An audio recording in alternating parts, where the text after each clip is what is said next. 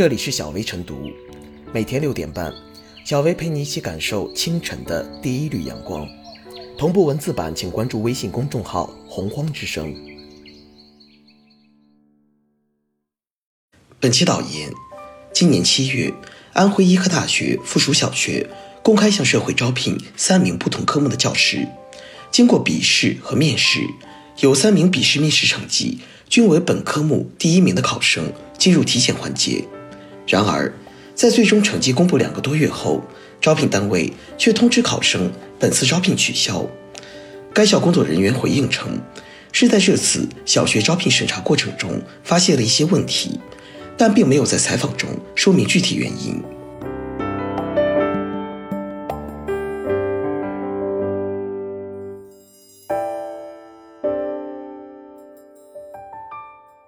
招聘莫名取消，岗位去哪了？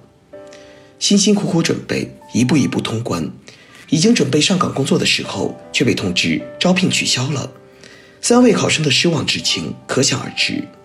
安徽医科大学附属小学作为招聘方，其严重不守信的行为对考生造成的直接、间接伤害不能无视。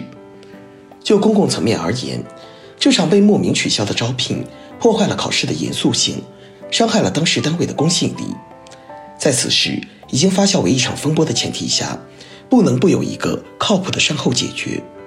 令人遗憾的是，当事单位尚未表现出负责任的态度。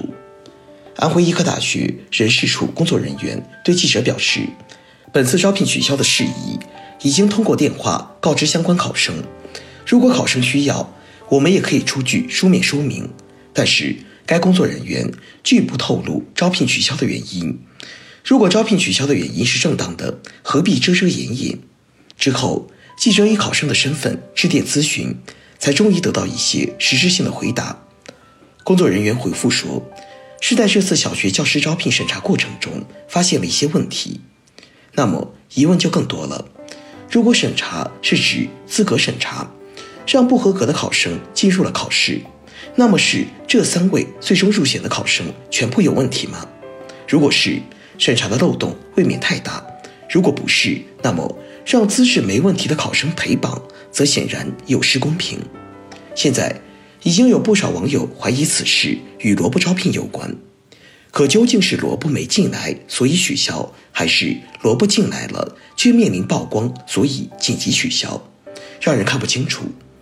但毫无疑问的是，只要当事单位不把这件事放在阳光下解决。种种内幕猜测就会继续流传。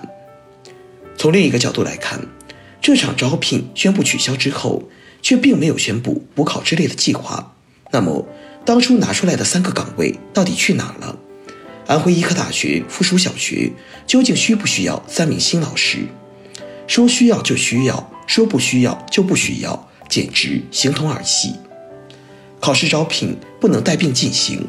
如果中途发现问题，那么当然要解决问题。但是关起门来不能解决问题，只能引发更多的问题。审查过程到底出了什么问题，理应放在台面上说。相关考生的权益该如何保障，也应该有完善的方案。近年来，类似新闻并不罕见，都只是些成绩前列的考生因为说不清原因的无缘岗位。公众发声。既是为相关考生讨一个公道，也是为更大范围内的就业公平要一个说法。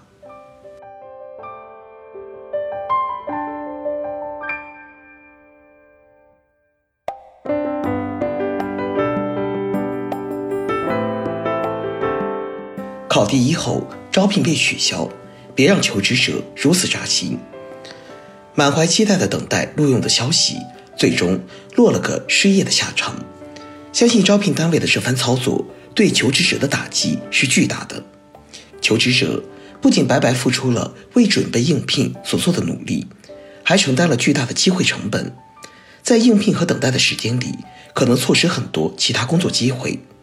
因为疫情对整体经济环境和就业市场的影响，今年找工作本来就不容易。对于经不起犯错的普通人而言，类似遭遇可能对今后人生产生难以估量的影响。招聘单位称取消招聘，经过了校党委会的研究决定。然而，就算这一决定通过了一定组织程序，也并不意味着它就是合理的。相反，有关单位应该准确评估取消招聘对应聘者造成的影响，严格遵循法律法规的规定，并妥善安排善后工作，而不是轻飘飘来一句建议他们走正常的信访程序。退一万步说，就算招聘单位有什么特殊原因不得不取消招聘，也不应该将其视为难言之隐。作为事业单位性质的公办学校，安徽医科大学附属小学在组织招聘时，应当执行严格的公开程序。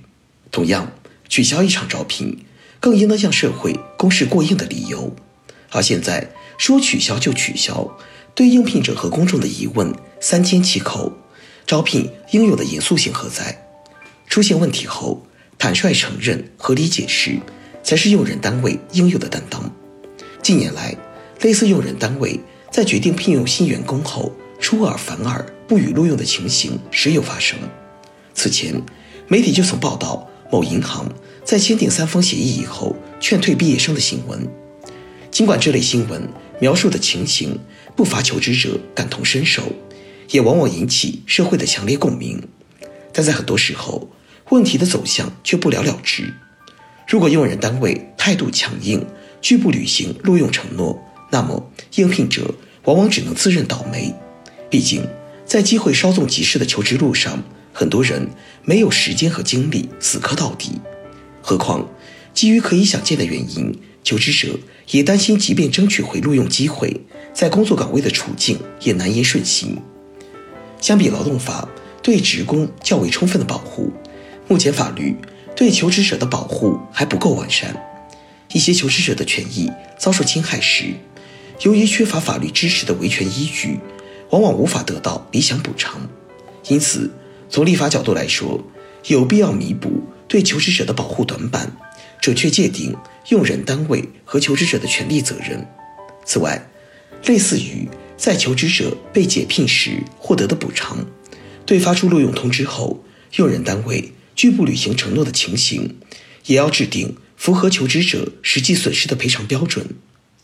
在信用社会的构建进程中，不管对用人单位还是个人，信用都成为越来越重要的资本。法律和有关制度对失信者提出了明确制裁措施，可谓一时失信，处处难行。招聘环节的失信。无疑是典型的用人单位失信。如果一个单位连最基本的招聘承诺都无法履行，很难想象他还会坚持履行其他社会责任。对招聘失信，不妨实施更严格的惩治和制约办法，让用人单位不敢不想随随便便的耍求职者。就当下而言，不管招聘单位做出怎样的决定，所有应聘者，尤其是第一名的考生。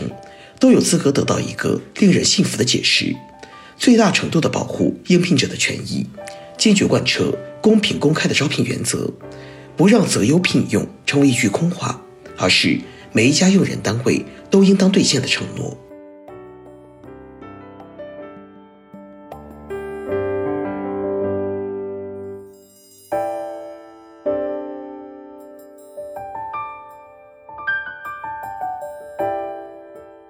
最后是小薇复言，招聘单位是公办院校的附属小学，招考机构也是官方北京。这么严肃的事业单位公开招聘，说取消就取消，听起来确实匪夷所思。这对辛辛苦苦准备招聘考试的广大考生来说，不仅浪费大量的时间和精力，还有可能错过其他招聘和求职的机会，是对求职者前途的耽误。就算校方有难言之隐。也不能将代价转移到考生身上。鉴于此，涉事学校应对受害考生做好善后工作，有关方面也要对此次招聘的程序环节进行倒查，如有违法违规之处，就应严厉追责，真正做到权责统一、责罚相当，不能让公招变成儿戏。